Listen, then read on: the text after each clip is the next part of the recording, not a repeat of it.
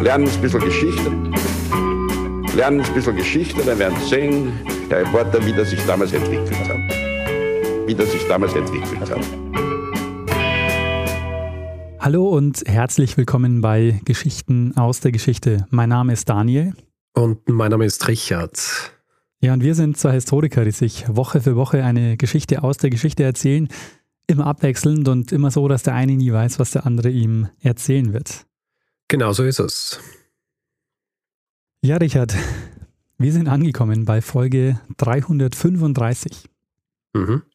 335, Richard, das heißt, letzte Woche war 334 ähm, am Start und ich habe die Folge erzählt. Weißt du, worum Korrekt. es ging? Ja, du, du hast eine Folge über Rachel Carson erzählt. Als lange Einleitung auch die Geschichte der Aale erzählt, beziehungsweise der Aalfrage.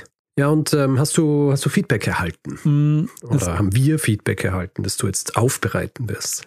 Es gab einiges dazu. Ich äh, mache mal eine kleine Auswahl. Und zwar äh, ein Fehler, den ich gemacht habe. Und zwar, du hast ja die Pferdekopf-Sache angesprochen. Ja. Und äh, ich habe das an den Beginn der Blechtrommel von Günter Grass verortet. Ja, ja. Das stimmt nicht so richtig, weil es kommt erst im zwölften Kapitel des ersten Buchs vor. Aber ach so, ich habe an den Film gedacht und ich glaube, am Film kommt es ganz am Anfang vor. Nee, der Film beginnt äh, mit der Rockgeschichte auf dem Kartoffelfeld. Ha. Und Imke hat uns darauf hingewiesen, dass DDT noch heute in den Lebensmitteln nachgewiesen äh, wird. Also in Deutschland ist es zwar schon lange verboten, aber DDT ist so ein stabiles Molekül, dass es eben sehr lange in der Natur bleibt. Und äh, neuere Pestizide haben deshalb so Auflagen, dass sie schneller zerfallen müssen. Arena ergänzt, dass äh, in der DDR Holzschutzmittel bis 1988 hergestellt wurde, das DDT enthalten hat und es durfte bis 1991 auch verwendet werden. Und deshalb ist es eben in Gebäuden dort äh, noch immer nachweisbar. Und ein Punkt noch zu den Aalen. Ähm, ich habe unterschlagen, dass Aale ja hier im Norden eine sehr typische Spezialität sind. Also Sven zum ja. Beispiel schreibt, dass er sich im Ostseeurlaub immer auf den geräucherten Aal gefreut hat. Und ähm, eine Sache, am Fischmarkt in Hamburg gibt es den bekanntesten ja. deutschen Fischhändler. Ja, das wollte ich nämlich gerade sagen, der ist mir in dem Moment eingefallen. Das ist so ein Aalhändler. Oder? Der, der Ali, der ist so ein richtiges Original, der verkauft dann eben schon seit über 60 Jahren am Hamburger Fischmarkt Aal und Lachs. Also mal gucken, ähm, Richard, wenn du dann da bist dann in Hamburg, dann gehen wir mal auf den Hamburger Fischmarkt. Vielleicht gibt es einen Ali da noch. Dir ist aber schon klar, dass du dann auch einen essen musst. Mm. Mhm. Mhm. Mm, noch eine andere Sache fällt mir gerade ein. Und es haben einige Leute darauf hingewiesen, dass es ja auch im Neusiedlersee äh, auch Aale gibt oder Aale gab. Verstehe. Ähm, die wurden dort nämlich ausgesetzt und dann als Spezialität auch ähm, geräuchert und vor Ort gegessen. Mhm. Man hat es aber aufgehört, seit das Ganze als Naturschutzgebiet ausgeschildert ist. Ähm, seitdem mhm. darf man das nicht mehr. Verstehe. Aber wie ist es mit ausgesetzten Aalen, die ja dann keinen Zugang zum Atlantik haben? Wie vermehren sich die? Die vermehren sich gar nicht. Das sind nur die also Aale, die, die, man dort aussetzt. Die schwimmen einfach rum, bis, bis man sie fängt und dann isst. Genau. Okay, verstehe. Hm. Soweit, Richard. Ähm, Feedback zur letzten Folge. Ja. Ich hoffe, du hast was vorbereitet für diese Woche, weil ich habe keine Geschichte dabei. ja, natürlich habe ich was vorbereitet. Ich komme nie unvorbereitet. Sehr gut, dann äh, lehne ich mich mal zurück und bin gespannt, worum es diese Woche geht. Gut, Daniel, wir springen ins Jahr 1659. Wir springen genauer zum 31. Jänner des Jahres 1659.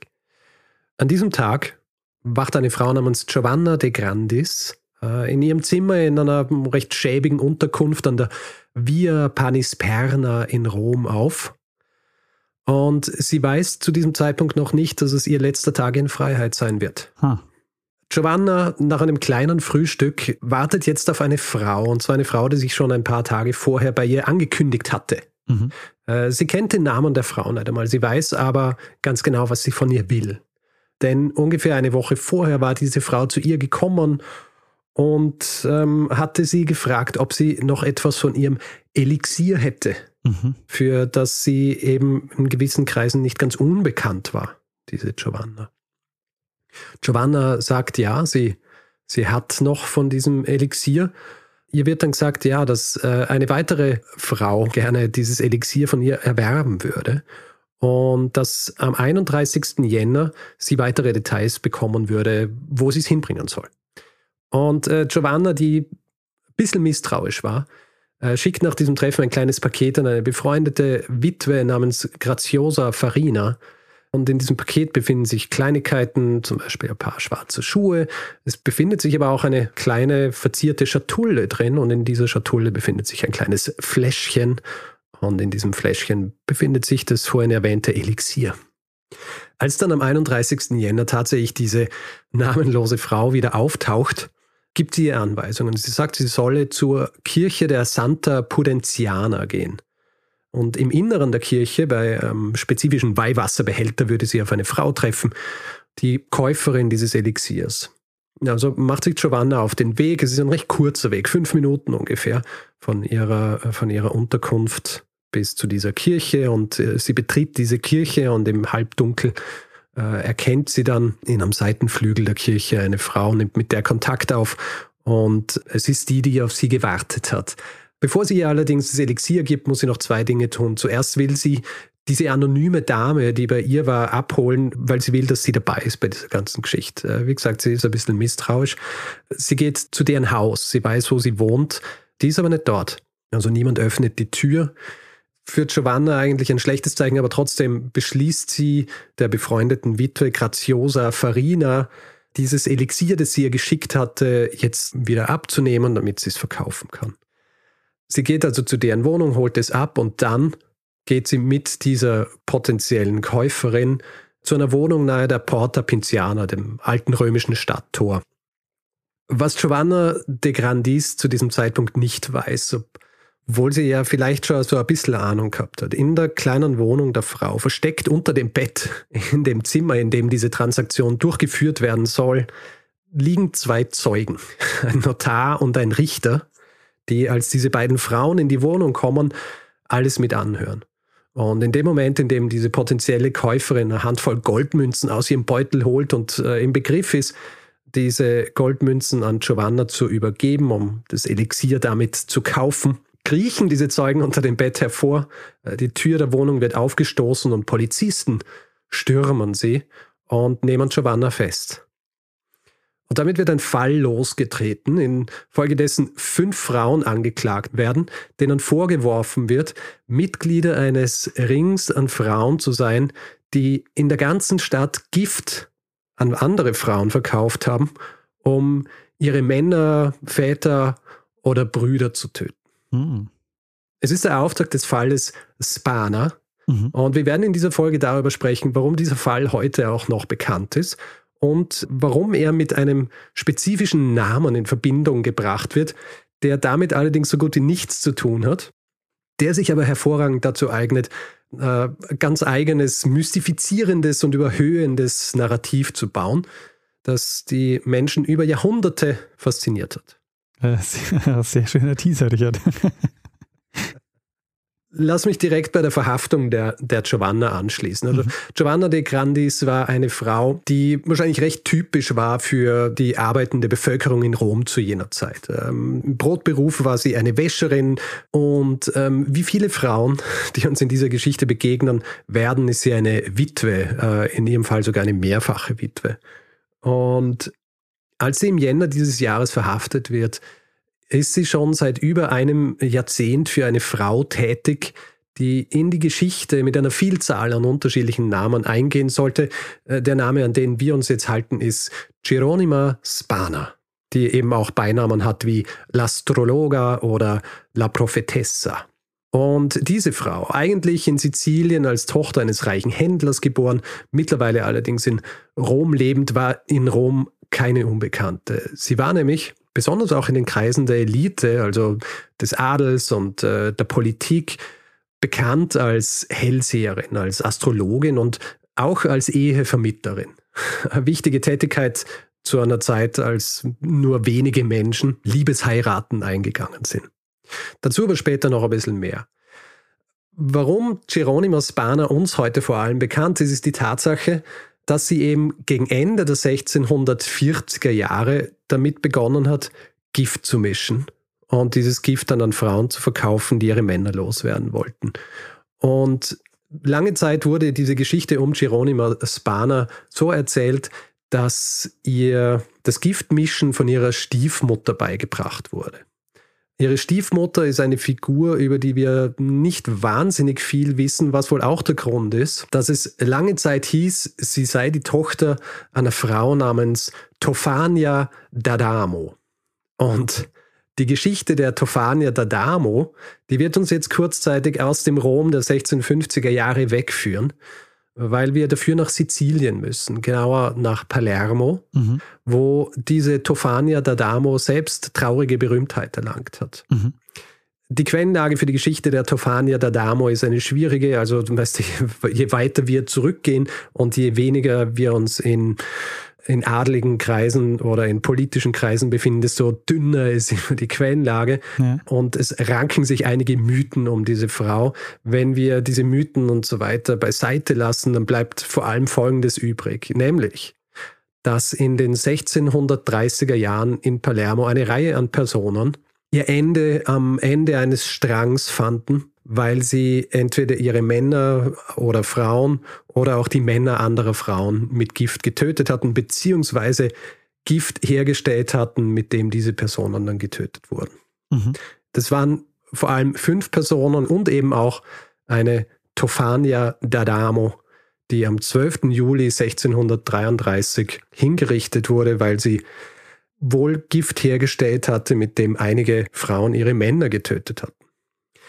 So wenig wir auch über diese Personen wissen und vor allem auch über Tofania D'Adamo, für die Menschen in Rom war klar, dass die Stiefmutter der vorhin erwähnten Geronima Spana, also der, die den Giftmischerinnenring in Rom angeführt hat, dass diese Stiefmutter, die eigentlich Giulia Manciardi hieß, tatsächlich die Tochter der in Palermo getöteten Tofania d'Adamo war. Mhm. Und sag, war dieser dieser Vorwurf des Giftmischens, war das mehr so ein symbolischer Vorwurf oder war das ein realer Vorwurf? Also, weißt du, so wie. wie Werden wir noch drüber sprechen, aber ich kann nur sagen, es war sehr real. okay. Ja. Du wirst nachher auch hören, warum okay. das sehr real war. Jedenfalls, die Tatsache, dass die Leute annahmen, dass die Stiefmutter der Spana diejenige war, die ihr das Giftmischen beigebracht hatte, weil sie die Tochter der ursprünglichen Giftmischerin aus Sizilien war, bedeutet, dass dieses Gift, das produziert wurde, einen ganz bestimmten Namen erhielt. Ein Name, der sich über die Jahrhunderte bis heute gehalten hat. Mhm. Und zwar ist dieser Name Aquatofana. Aquatofana, ah ja, okay. Aquatofana. Tatsächlich ist es so, dass es überhaupt keine Anhaltspunkte gibt, dass die Stiefmutter der Geronima Spana mit dieser sizilianischen Giftmischerin verwandt war. Äh, was wir nämlich mittlerweile wissen, ist, dass Giulia Manciardi, also die Stiefmutter, die Tochter eines Händlers war aus Sizilien und dass sie aus einem Dorf in Sizilien kam, das dir ähm, in seiner modernen Bezeichnung vielleicht nicht ganz unbekannt ist. Und zwar Corleone. Ah ja. Also der ursprüngliche Name ist Corleone mhm. und äh, wir kennen uns heute als Corleone und wir kennen uns natürlich von ähm, ja, von äh, der Mafia. Der Pate. Genau. Genau. Was es zusätzlich noch unwahrscheinlich macht, dass sie irgendwas mit dieser Giftmischerin Tofana D'Adamo zu tun hatte, ist die Tatsache, dass Giulia Manciardi Sizilien schon im Jahr 1624 verließ und ähm, wie du weißt, Tofana D'Adamo wurde fast zehn Jahre später erst hingerichtet. Also die Geschichte, dass sie die Kunst des Giftmischens von ihrer Mutter mitbekommen hätte, um es dann in Rom fortzuführen, ergibt relativ wenig Sinn. Mhm. Aber das Gift ist trotzdem nach der Mutter sozusagen benannt. Ähm, heutzutage. okay. Ähm, die, die ganze Geschichte ist äh, großartige Geschichte, wenn es darum geht, sich anzuschauen, wie Mythen entstehen und wie sich Geschichten halten können. Und zwar ähm, in diesem Fall bis ins Jahr 2020. Okay. Lass uns deswegen noch einmal zu dieser Frau zurückkehren, mit der ich diese Geschichte begonnen habe, und zwar Giovanna de Grandis.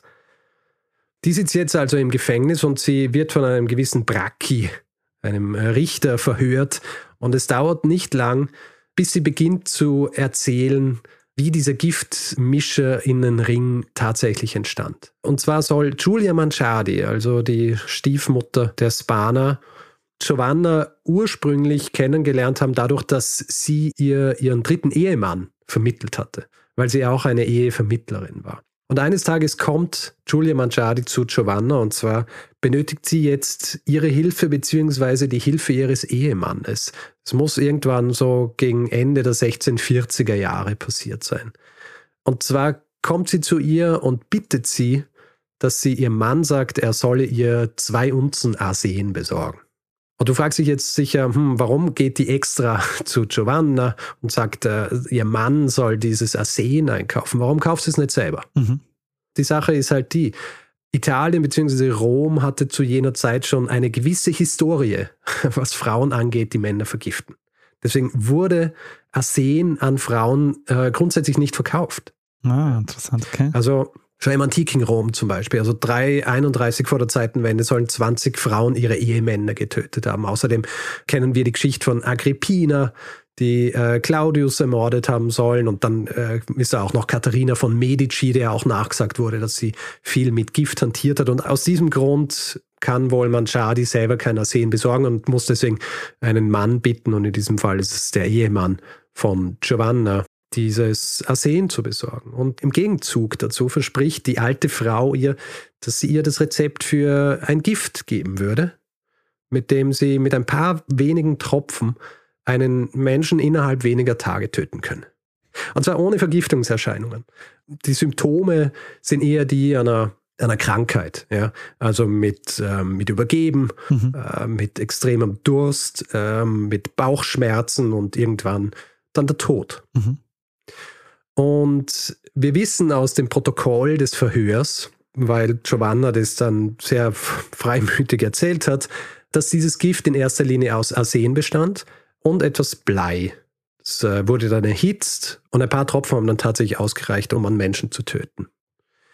Was wir aus dem Verhörprotokoll noch wissen, ist, dass Giovanna jetzt äh, auch sehr schnell alle Namen der Beteiligten ausplaudert. Ein paar von ihnen haben wir schon gehört. Eine davon ist die Witwe Graziosa Farina, die andere ist Geronima Spana, eine weitere ist eben die Stiefmutter Manciardi, aber auch eine gewisse Maria Spinola und eine Laura Crispoldi.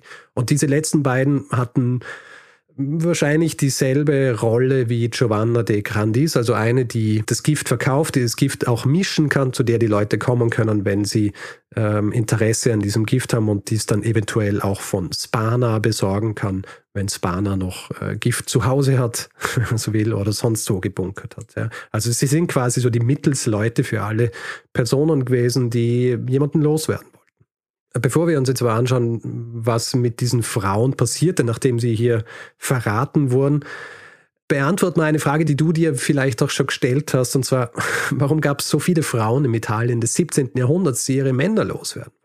Deshalb war auch meine Vermutung, vielleicht war das so ein symbolischer Anklagepunkt. Hm. Na, es ist äh, tatsächlich so gewesen, dass es einige Frauen gegeben hat, die aus unterschiedlichsten Gründen ihre Männer loswerden wollten. Ein naheliegender Grund ist der, wenn eine Frau im Italien des 17. Jahrhunderts, vor allem in, äh, in so einer äh, Schicht, also in der arbeitenden Bevölkerung, unzufrieden war mit ihrem Mann oder ihre Ehe annullieren lassen wollte oder sich scheiden lassen wollte, dann war das so gut wie unmöglich. Also die Rechte der Frauen zu jener Zeit waren sehr limitiert. Also eine Frau zum Beispiel kein Eigentum besitzen können. Ähm, sie hat selber keine Verträge eingehen können und sie hat sich eben auch nicht äh, scheiden lassen können. Natürlich, diese Annullierung einer Ehe war zwar theoretisch möglich, es war aber ein sehr umständlicher, ein sehr kostspieliger und ein sehr langwieriger Vorgang. Und äh, für viele Frauen war das einfach keine Möglichkeit, aus äh, ihrer Situation, in der sie waren, auszubrechen. Und die Situation, in der viele Frauen waren, war zum Beispiel, dass sie gewalttätige Ehemänner gehabt haben, die sie äh, geschlagen haben. Wohl wissend auch, dass sie als Männer in einer Position waren, in der sie so gut wie keine Folgen befürchten mussten, wenn sie ihre Frauen geschlagen haben.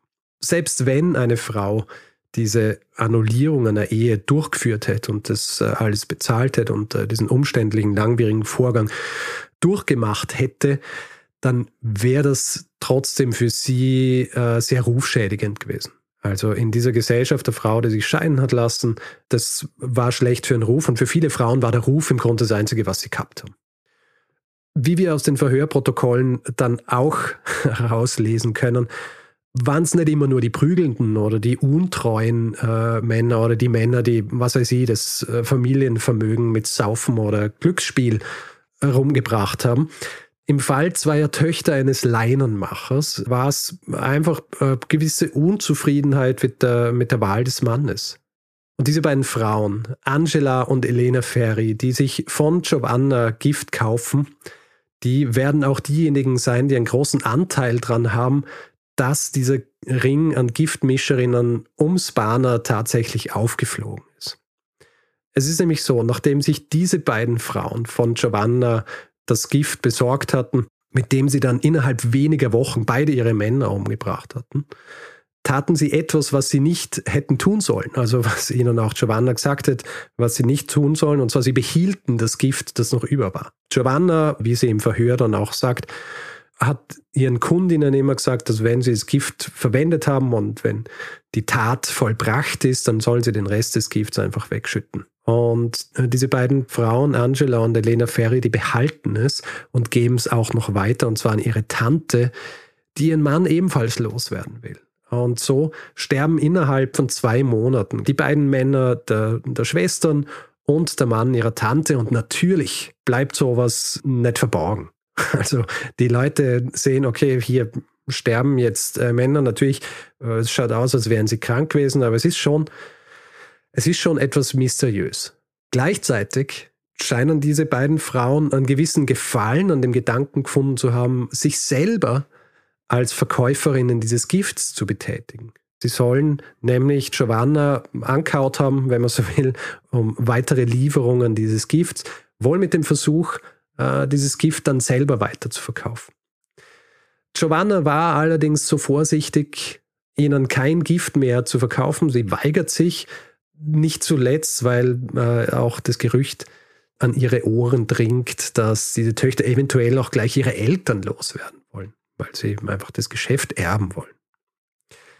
Das Problem ist, zu jenem Zeitpunkt ist, ähm, ist der Schaden halt schon angerichtet. Ja? Also die Menschen im Viertel, die sprechen jetzt schon relativ offen drüber, dass hier die beiden Ferry-Töchter und ihre Tante wohl ihre Männer umgebracht haben. Und der Verdacht, wer ihnen das verkauft hat, fällt schnell auf, äh, auf Giovanna. Der einzige Grund, warum die Polizei Giovanna nicht schon früher festnimmt und äh, beginnt, andere Frauen, die hier beteiligt waren, zu verhaften, ist äh, einem Soldaten zu verdanken, der im Jänner 1656 in ein Krankenhaus in Neapel mit Symptomen eingeliefert wird, die bald als jene der Pest erkannt werden. Das bedeutet, dass in Italien die Pest ausbricht im Jahr 1656. Diese Pestepidemie, die wird die Stadt bis zum Herbst des Jahres 1657 im Griff haben. Mhm. Ja. Im Würgegriff, wenn man so will. Also im Zuge dieser Pestepidemie sterben um die 23.000 Menschen, zu jener Zeit ungefähr 19 Prozent der Einwohnerzahl Roms. Also die Leute haben andere Sorgen gehabt. Es dauert dann auch noch einmal ungefähr ein Jahr, bis das Leben in der Stadt wieder so seinen normalen Lauf nimmt. Und da sind wir dann schon so gut wie beim 31. Jänner 1659, als Giovanna verhaftet wird und im Zuge dessen auch erklärt, wer alles beteiligt war, unter anderem eben die Anführerin, wie sie sie benannt hat, Geronima Spana. Mhm. Und ich habe Geronimo Spana vorhin kurz umrissen, was sie gemacht hat, dass sie eine, eine Hellseherin war und eine Astrologin. Du fragst dich vielleicht, warum nur sie verhaftet wurde und nicht ihre Stiefmutter, die ja tatsächlich die erste gewesen sein soll, die dieses Gift zusammengemischt hat. Es ist so, Giulia Mangiardi war schon im Jahr 1651 gestorben, also zu diesem Zeitpunkt schon acht Jahre lang tot war höchstwahrscheinlich eines natürlichen Todes gestorben. Es scheint so, als ob Geronima Spana wohl die Tätigkeit ihrer Stiefmutter übernommen hatte. Etwas, was sich für sie eigentlich anbot, weil Spana gehörte zu jener Zeit äh, zu einer Gruppe an Menschen, die sich neben so Dingen wie der Hellseherei und der Ehevermittlung auch mit zum Beispiel Kosmetika und allerlei äh, Elixieren auseinandergesetzt haben und diese auch äh, verkauft haben, also hergestellt, verkauft, vermittelt.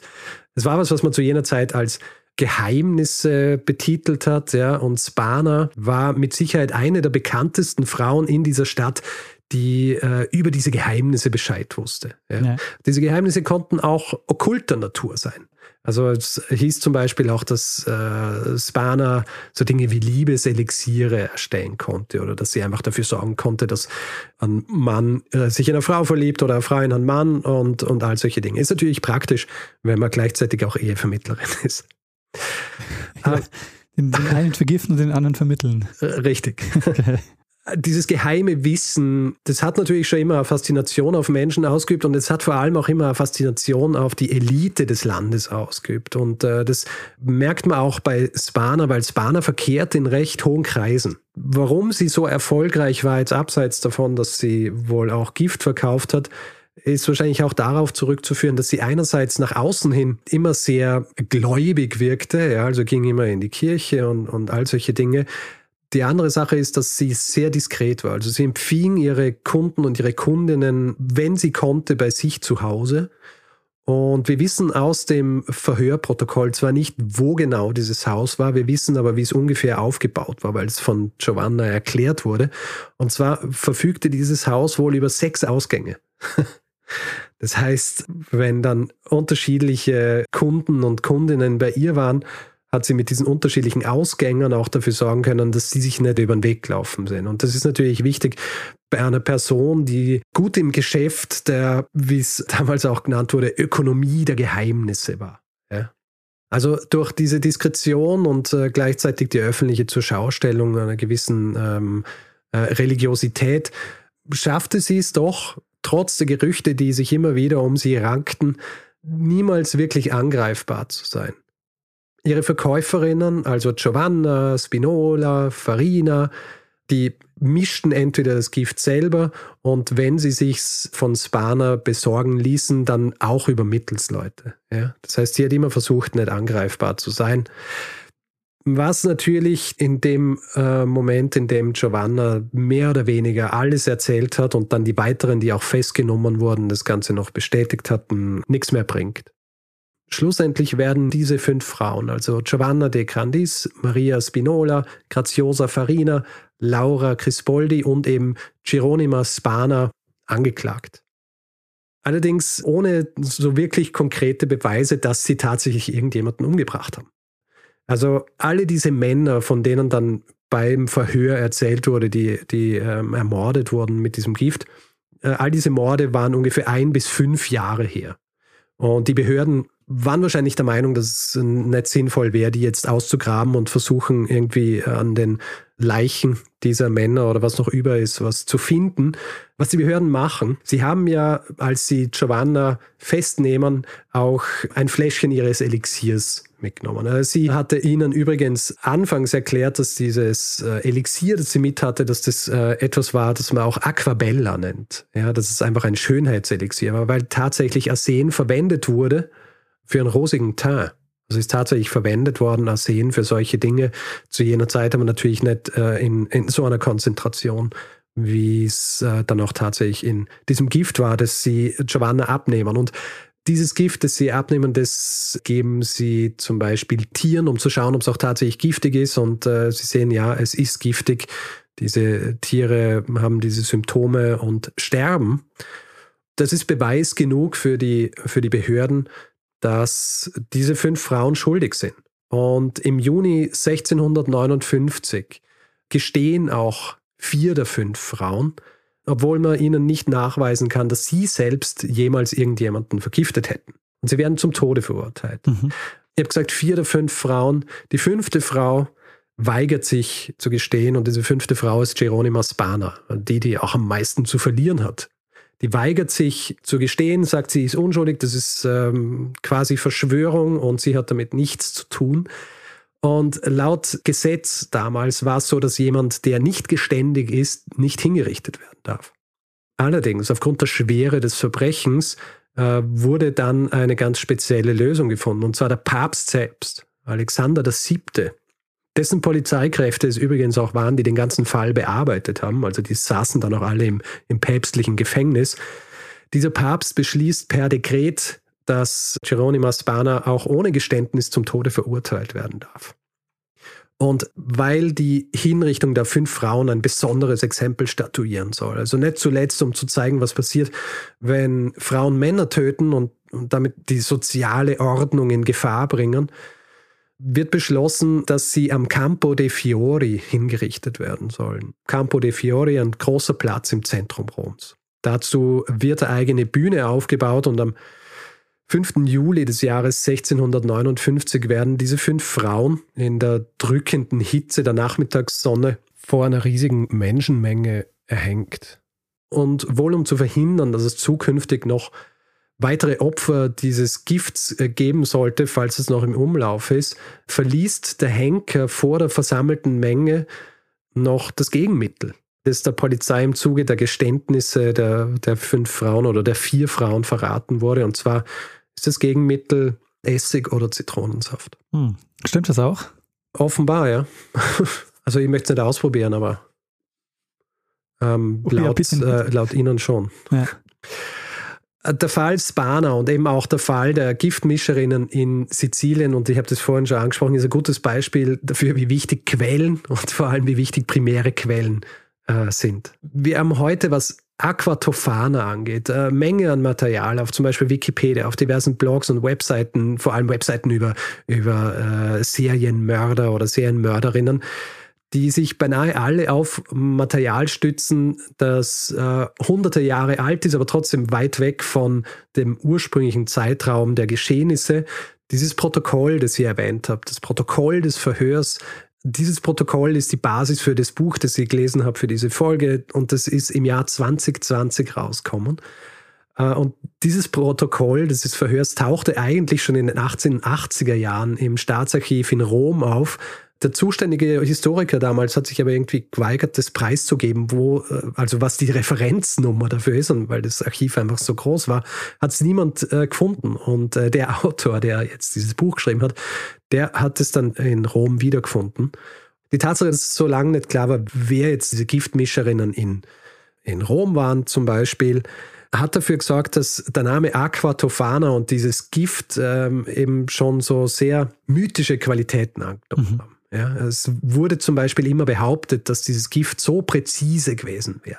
Also so präzise zu verwenden gewesen wäre, dass ein Mensch damit zu einem äh, beliebigen Zeitpunkt getötet werden kann und auch vom Gift selbst nichts zurückbleibt. Ja. Das heißt, ist völlig äh, Geruch äh, und geschmacklos und äh, durchsichtig etc. Und dieser Mythos des Aquatofana zieht sich so durch die Jahrhunderte. So zum Beispiel Mozart.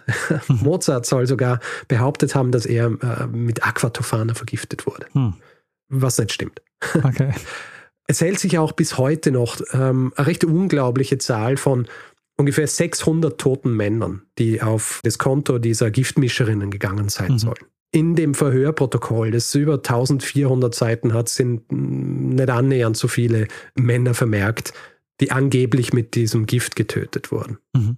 Zufälligerweise, als ich angefangen habe, diese Folge äh, vorzubereiten, habe ich eine Pressemeldung gelesen, dass äh, geplant ist, eine Serie zu machen. Eine, Sehr gut. Eine Serie, die Aquatofana heißen soll. Mhm.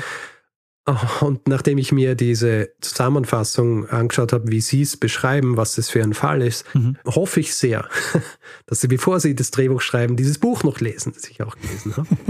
Weil Sie sprechen in dieser Zusammenfassung davon, dass das drei Generationen einer Familie waren, mhm. ja, die Gift gemischt haben und äh, Männer getötet haben damit. Ja. Und behaupten quasi, dass die sizilianische Giftmischerin, ihre Tochter und dann eben die Stieftochter Spana, dass die quasi alle aus derselben Familie waren und dass die, wie soll ich sagen, dieses dunkle Familiengeheimnis weitergegeben hatten. Mhm. Und es kommt auch die Zahl der 600 Toten vor, etc. Nichts von alledem lässt sich eben tatsächlich beweisen. Und ich fürchte, man wird niemandem einen Gefallen tun, wenn man dann eine Serie macht, die genau auf diesem Narrativ aufbaut, das eigentlich äh, so nicht stimmt. Oder man will genau dieses Narrativ bedienen. Ja, natürlich. Äh, weil es spektakulärer äh, ist. Ja, naja, natürlich ja. spektakulärer, aber es wäre es wär halt schade, ja, wenn jetzt gerade dieses Buch rausgekommen ist wo ein Großteil dieser Dinge, die behauptet werden, über Aquatofana einfach nicht stimmen. Ähm, vor allem eben, dass es überhaupt Aquatofana heißt Und quasi der spektakulärere Fall ist eigentlich das, was äh, in, in Rom passiert ist. Ähm, ist auch jetzt eben viel besser belegt durch dieses Protokoll des Verhörs. Wir können viel mehr Leute identifizieren und äh, wissen auch, wer wie beteiligt war. Ähm, da wäre es äh, schade, wenn man jetzt dann noch äh, eine Serie macht, die sich dieses Narrativs bedient, das eigentlich nicht stimmt. Also das heißt, ähm, sollte hier jemand zuhören und an der Produktion beteiligt sein, Richard bietet sich an als äh, historischer Berater. genau. Vielleicht noch dazu, ob das ein Hinweis war oder nicht. Das ist tatsächlich ein Hinweis gewesen. Und es war ein Hinweis von Ilka mhm. im Februar 2021, also vor einem Jahr ungefähr. Und ich kann mich nämlich erinnern, ich habe das gelesen und mir gedacht, ah, das ist super spannend. Das klingt sehr spannend. Und dann habe ich angefangen nachzulesen und die Literatur und die Quellen, die ich gesehen habe, die zur Verfügung stehen, das war einfach alles sehr dünn. Mhm. Ja? wo ich mir gedacht habe, okay, das kann irgendwie, ich weiß nicht, was da tatsächlich stimmt und da ist viel ähm, Mutmaßung und so weiter dabei. Und ich glaube eben zu jenem Zeitpunkt ähm, hat's, äh, ist das Buch noch nicht äh, zur Verfügung gestanden. Und jetzt, als ich mich äh, wieder dran gemacht habe und noch einmal geschaut habe, habe ich gesehen, ah, es gibt dieses Buch. Glücklicherweise, damit ich tatsächlich auch Erfolge machen kann drüber. Sagst du noch den Autor? Ich glaube, das hast du noch nicht. Ach so, ja, natürlich. Der Autor heißt Craig Monson. Aha. Und das Buch heißt The Black Widows of the Eternal City ähm, und ist eben 2020 erschienen und zwar in der University of Michigan Press. Sehr gut. Ja. Sag mal, gibt es einen Zusammenhang? Du hast ja schon mal was über eine Giftmischerin gemacht, die Gische. Ähm ja, auf der Wikipedia-Seite von Aquatofana und ja. so ähm, schmalspurig die Informationen dort auch sind äh, interessant ist, auch was so diese Mutmaßung angeht, was da steht. Und dort steht nämlich, dass gemutmaßt wurde, dass Gesche Gottfried ah. Aquatofana verwendet hätte, was mhm. aber nicht stimmt. Okay. Also wir wissen ja, dass sie ähm, eigentlich Rattengift verwendet hat. Mhm. Gesche Gottfried war das, Bremen war das, ne? Genau, ja. Ja, und das, äh, Daniel, war äh, meine Geschichte über Aquatofana, das eigentlich gar nicht Aquatofana war, mhm. und äh, ein, einen Giftmischer in den Ring im Rom des 17. Jahrhunderts. Äh, sehr spannend, Richard. Und mal wieder einen historischen Mythos ähm, entlarvt. Ja. Und tatsächlich einer der, der, ja, wie wir jetzt gesehen haben, an diesem Announcement dieser Serie, der sich bis heute so hält. Mhm. Und es ist, es tut, ähm, wie soll ich sagen, es tut so einer Geschichte kann gefallen, wenn man das so ummodelt in, in so ein Narrativ, des Empowerments und so weiter, so wie sie es auch machen, wenn einfach die, ähm, wenn die Geschichte einfach falsch erzählt wird. Mhm. Ja. Also äh, sehr, sehr spannende Geschichte, Richard. Ich habe noch nie von Aquatofane gehört vorher. Gut. Und äh, stell mir aber erstmal diese, diese Szene, habe ich die ganze Zeit im Kopf, dass die unter dem Bett von ihr liegen yeah. und äh, warten, bis der Kauf vonstatten geht, um sie dann verhaften zu können.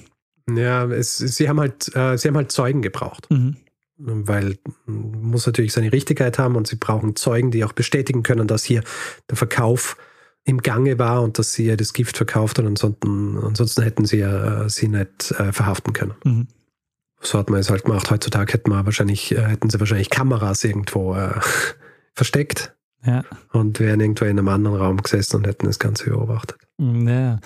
Also ich bin mir aber nicht sicher, ob das damals tatsächlich so oft passiert ist, dass sich da Leute in dem Bett versteckt haben. Ich weiß es ehrlich gesagt auch nicht. Aber wahrscheinlich, wenn du jemanden in Flagranti erwischen willst, ja. dann musst du es so machen. Es gibt noch einen äh, interessanten Zusammenhang, was ich nämlich sehr interessant fand, war, ähm, dass es wichtig war, das Geständnis zu haben, um ähm, das Todesurteil sprechen zu können. Mhm. Ich bin mir nicht mehr ganz sicher, welche Folge das bei mir war, aber ähm, ich, hab ich hatte neulich auch mal den Fall, dass eben das, ähm, das, dass die freie Beweiswürdigung was ist, was erst den modernen Strafprozess ausmacht. Und mhm. vorher waren eben die Geständnisse das, äh, das Zentrale. Ja. Mhm. Naja, es ist auch äh, so, dass zum Beispiel im Italien des 17. Jahrhunderts es bei Verhören erlaubt war zu foltern. Mhm. Also mit dem Ziel, dass du zu einem Geständnis kommst. Ja. ja.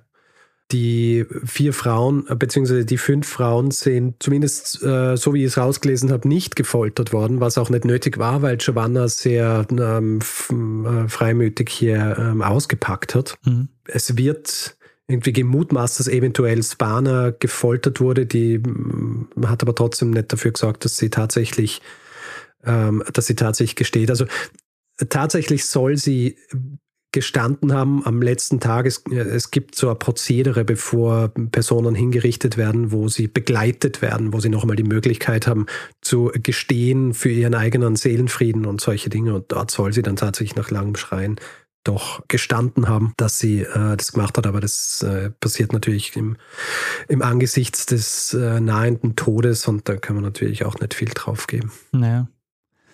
Und dann passt die Geschichte natürlich auch, Frauen als Giftmischerinnen ist ja auch so ein, ja. ein Topos. Also deshalb ist es wahrscheinlich auch so, dass dieser Mythos sich auch so lange gehalten hat und auch so, so beliebt ist. Ja, absolut. Sehr gut. Ähm, sehr spannende Geschichte, Richard. Danke dir. Das Aquatophana. Sehr gut. Also Gut. durchsichtig und äh, wie kann ich es mir vorstellen und äh, geruchlos und geschmackslos. Ja, hätte es sein sollen. Also ich weiß nicht, wie es tatsächlich ist, äh, wenn du wenn du Blei und Arsen äh, zusammenmischst und erhitzt, ist tatsächlich Geruch. Also das Wichtige bei diesem Gift war halt tatsächlich, dass es relativ langsam gewirkt hat. Das heißt, es war auch nicht nach dem ersten Tropfen schon, sondern du hast es regelmäßig gegeben und dann hast du in, innerhalb von drei Tagen sind die Leute gestorben, nachdem sie eben die ärgsten Symptome gehabt haben, die aber eben nicht auf Vergiftungen zwingend zurückzuführen waren oder zurückführbar waren, sondern mhm. eben auch Erkrankungen sein hätten können. Mhm. Aber natürlich schon dann irgendwie ähm, suspekt, wenn die Leute mit denselben Symptomen innerhalb kürzester Zeit sterben, ja. Ja, Richard, gibt es noch was, was du dieser Geschichte hinzufügen, äh, hinzufügen wollen würdest? Nein, also äh, das Buch von Craig Monson äh, liest sich sehr gut übrigens. Also er hat es so geschrieben, dass es auch für Laien sehr gut lesbar ist. Also zum Beispiel, er hat nicht die, die direkte Sprache aus den Verhören so übernommen, sondern er hat es ein bisschen so umgeschrieben, dass es wie tatsächlich ein Dialog und so weiter klingt. Mhm. Trotzdem noch so, dass es äh, von, der, von der Methodik her richtig ist. Ja. Mhm. Wie er es bearbeitet hat. Und es äh, liest sich, äh, also ist sehr spannend. Und es ist vor allem auch, äh, es liest sich so ein bisschen wie so ein Police Procedural. Also du merkst halt auch tatsächlich die Fragen, die dann gestellt werden und so weiter, wie das dann alles aus äh, Giovanna sprudelt, äh, die, die Details. Also es ist schon, äh, es ist schon sehr, sehr spannend auch zu lesen. The Black Widows of the Eternal City.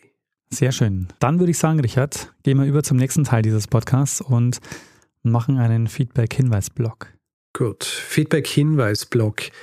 Wer Feedback geben will zu dieser Folge oder anderen, kann es per E-Mail machen. Feedback at geschichte.fm kann es auf unserer Website machen. Geschichte.fm kann es auf Twitter machen. Da ist unser Benutzername Geschichte.fm, kann es auf Facebook machen, selbe Name. Und wer uns auf Spotify hört, kann uns zwar dort kein Feedback geben, aber kann uns bewerten kann Sterne vergeben, das kann man seit neuestem, kann uns dort auch folgen, das ist auch immer sehr gut. Äh, wer über uns schreiben will, eine Review unseres Podcasts verfassen will, kann es zum Beispiel auf äh, Apple Podcasts machen oder auf panoptikum.io oder grundsätzlich einfach überall, wo äh, Podcasts bewertbar sind. Wer diese Folge lieber ohne Werbung gehört hätte, hat die Möglichkeit, sich einen Feed zu kaufen bei Steady für 4 Euro im Monat. Da bekommt ihr dann auch jede Folge Mittwochvormittag in euren Podcatcher geliefert, aber eben jeweils ohne Werbung. Ihr findet alle Infos dazu auf geschichte.fm steady.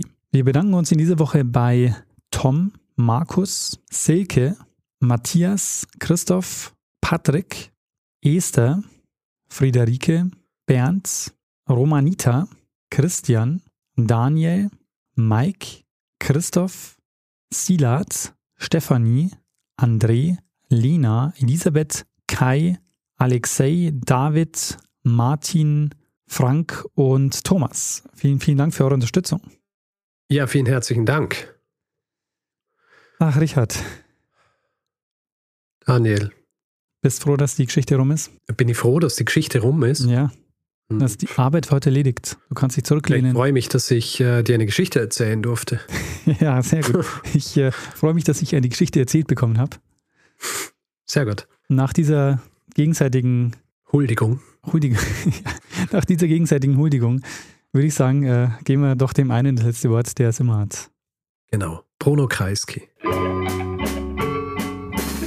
Lernen ein bisschen Geschichte. Lernen ein bisschen Geschichte, dann werden Sie sehen, der Reporter, wie das sich damals entwickelt hat. Wie das sich damals entwickelt hat.